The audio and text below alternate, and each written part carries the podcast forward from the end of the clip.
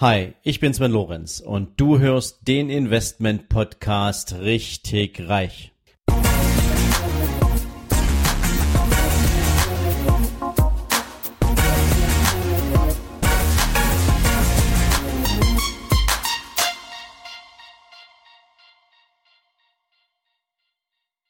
Herzlich willkommen zu einer neuen Ausgabe von deinem Investment Podcast richtig reich.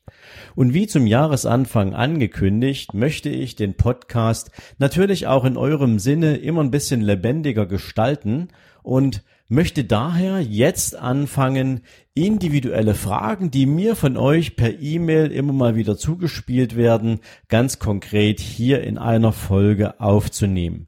Und ich möchte heute mit einer Frage von Ralf Simon aus München anfangen. Ralf hat mich gefragt, hey Sven, macht es Sinn, in physische Edelmetalle beziehungsweise in physische Rohstoffe konkret zu investieren? Ja, Ralf, und da ist natürlich zunächst erstmal immer die Frage wichtig, mit welchem Motiv willst du denn investieren?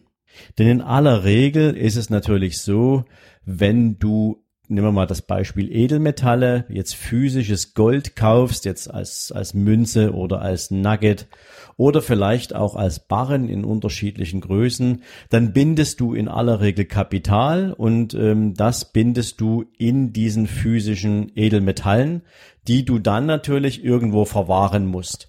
Und die meisten Anleger machen das so ein bisschen zum Spielen. Beziehungsweise es gibt immer wieder so den Irrglauben, dass Gold und Silber und andere Edelmetalle ähm, immer eine entsprechende Reservewährung oder ein Schutzmechanismus für entsprechende Marktbewegungen sind.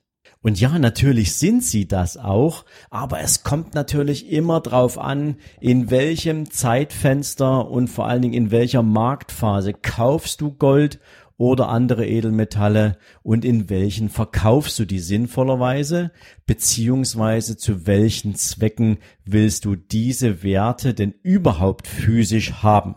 Denn so ganz wie früher ist es ja nicht mehr, dass du im Prinzip irgendwie von einem Goldklumpen irgendein Stück abhobelst und das dann zum Tausch für irgendeine andere Ware abgibst.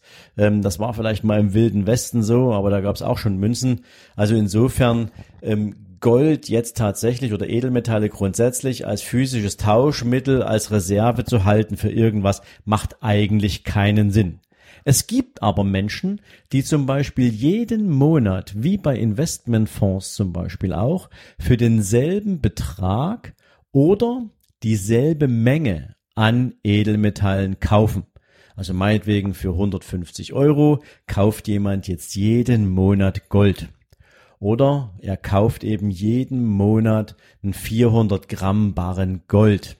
Und wenn man das über viele Jahre tut, dann baut man sich natürlich ein physisches Portfolio auf, wo zu sehr unterschiedlichen Einkaufspreisen das Gold zusammengekommen ist. Und im besten aller Fälle ist der Durchschnittspreis, den man für all diese ganzen Goldbarren bezahlt hat, niedriger als der Wert des gesamten physischen Goldpakets heute. Und dann kann man sich natürlich überlegen, verkauft man jetzt diesen gesamten Goldbestand oder nicht im Sinne einer Wertschöpfung. Bei Edelmetallen ist das noch ein bisschen komplexer. Denn anders als bei Gold, bei Gold und Silber wird in aller Regel keine Mehrwertsteuer zum Beispiel erhoben, wenn du diese, diese Edelmetalle physisch kaufst, ist das bei Rohstoffen meistens ein bisschen anders. Auch natürlich der Wert pro Einheit, der Wert pro Gewicht zum Beispiel, ist bei Rohstoffen in aller Regel anders. Jetzt kann man natürlich mal überlegen, so ein Kilogramm Kupfer, ja, ist natürlich nicht so teuer wie ein Kilo Gold. Insofern, um wirklich investiv tätig zu sein, musst du wahrscheinlich schon eine Tonne oder zwei Tonnen Kupfer kaufen, damit das irgendeinen effektiven Sinn für dich macht. Und dann stellt sich natürlich die Frage nach der entsprechenden Lagerung. Es sei denn, du willst im Prinzip nur auf den Preis zocken, da musst du aber nicht physisch kaufen. Das macht dann in aller Regel keinen Sinn. Also wenn du langfristig auf Rohstoffe setzen willst, dann macht es viel mehr Sinn, zum Beispiel in rohstofffördernde Unternehmen zu investieren. Also Unternehmen wie Minengesellschaften, wie Veredelungsgesellschaften, weil die natürlich an der Spitze der Wertschöpfung beteiligt sind und demzufolge als allererste von einer steigenden Nachfrage, von einer steigenden Konjunktur und demzufolge von einem steigenden Preis partizipieren und du demzufolge, je nachdem wie aussichtsreich und langfristig diese Preissteigerung auch eingeschätzt wird, natürlich hier mit dabei bist. Aber prinzipiell lässt sich natürlich sagen, dass Rohstoffe und Edelmetalle ein guter Gegenpol sind zu Aktienmärkten beziehungsweise zu Rentenmärkten. Und insofern ist es natürlich nicht verwunderlich und auch das binden wir zum Beispiel für unsere großen Portfolios mit ein, dass wir immer dann zum Beispiel, wenn ein Portfolio gegen besondere Marktbewegungen abgesichert werden soll, dass wir in Abhängigkeit der Marktsituation, in der wir uns zum Zeitpunkt der Portfoliostrukturierung befinden, durchaus auch mit dem Thema Rohstoffe und mit dem Thema Edelmetalle arbeiten. Das aber, wie gesagt, immer nur zu Absicherungszwecken für die Bewegung des Gesamtportfolios, denn es ist natürlich auch eins wichtig. Wer als Investor auf dauerhaftes Einkommen aus seinem Vermögen setzt, der ist mit Rohstoffen und mit Edelmetallen nicht gut beraten weil diese Werte keine Erträge abwerfen. Also anders bei Aktien, während Aktien in aller Regel, wenn du ein gut sortiertes und gut ausgewähltes Portfolio hast, natürlich ihre Dividenden an den Aktionär auszahlen und demzufolge auch ein echter Ertrag pro Investment stattfindet, wird dir Gold und Silber und Kupfer und andere Rohstoffe keinen Ertrag ausschütten. Dort bist du immer abhängig von der jeweiligen Marktbewegung beziehungsweise vom jeweiligen Marktpreis. Und deswegen muss man sich natürlich immer die Frage stellen, wie ich es am Anfang schon gesagt habe, zu welchem Zweck brauche ich jetzt hier ein Investment in Edelmetalle oder in Rohstoffe? Nach meinem Dafürhalten gibt es eigentlich als Mix aus beidem nur ein einziges Investmentprodukt, wo ich sagen würde, das kann man durchaus ähm, auch mit langer Sicht als Investment kaufen. Das wird an Wert wahrscheinlich auch niemals wirklich verlieren. Zumindestens zeigt es so die Entwicklung der letzten 50 Jahre. Ähm, und das sind Diamanten.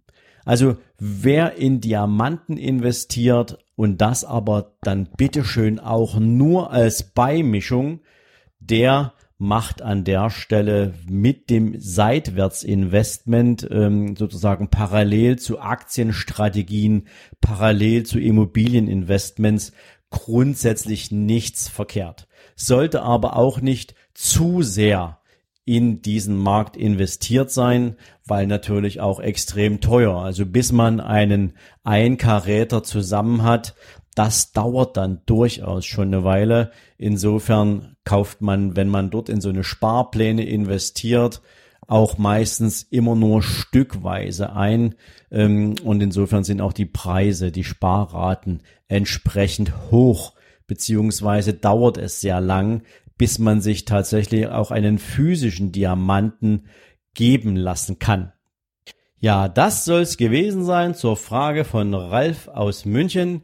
Ralf, ich hoffe, ich konnte dir mit dieser Antwort ein Stück Orientierung geben für deine Frage und für deine künftigen Investmentprozesse. Allen anderen wünsche ich jetzt einen sehr entspannten Abend und freue mich, wenn ihr natürlich in den nächsten Tagen wieder mit dabei seid. Und wie gewohnt, ihr wisst Bescheid, schickt mir bitte gern weitere Fragen, schickt mir gern euer Feedback, gebt mir eine Rezension bei iTunes beziehungsweise gebt mir eine gute Bewertung und schickt den Podcast als Empfehlung natürlich auch sehr gern an andere Freunde, Familie, Partner weiter, wo ihr glaubt, dass sie davon profitieren können, hier das ein oder andere Mal reinzuhören. Ich wünsche euch, wie gesagt, jetzt einen schönen Abend und bis bald. Ciao.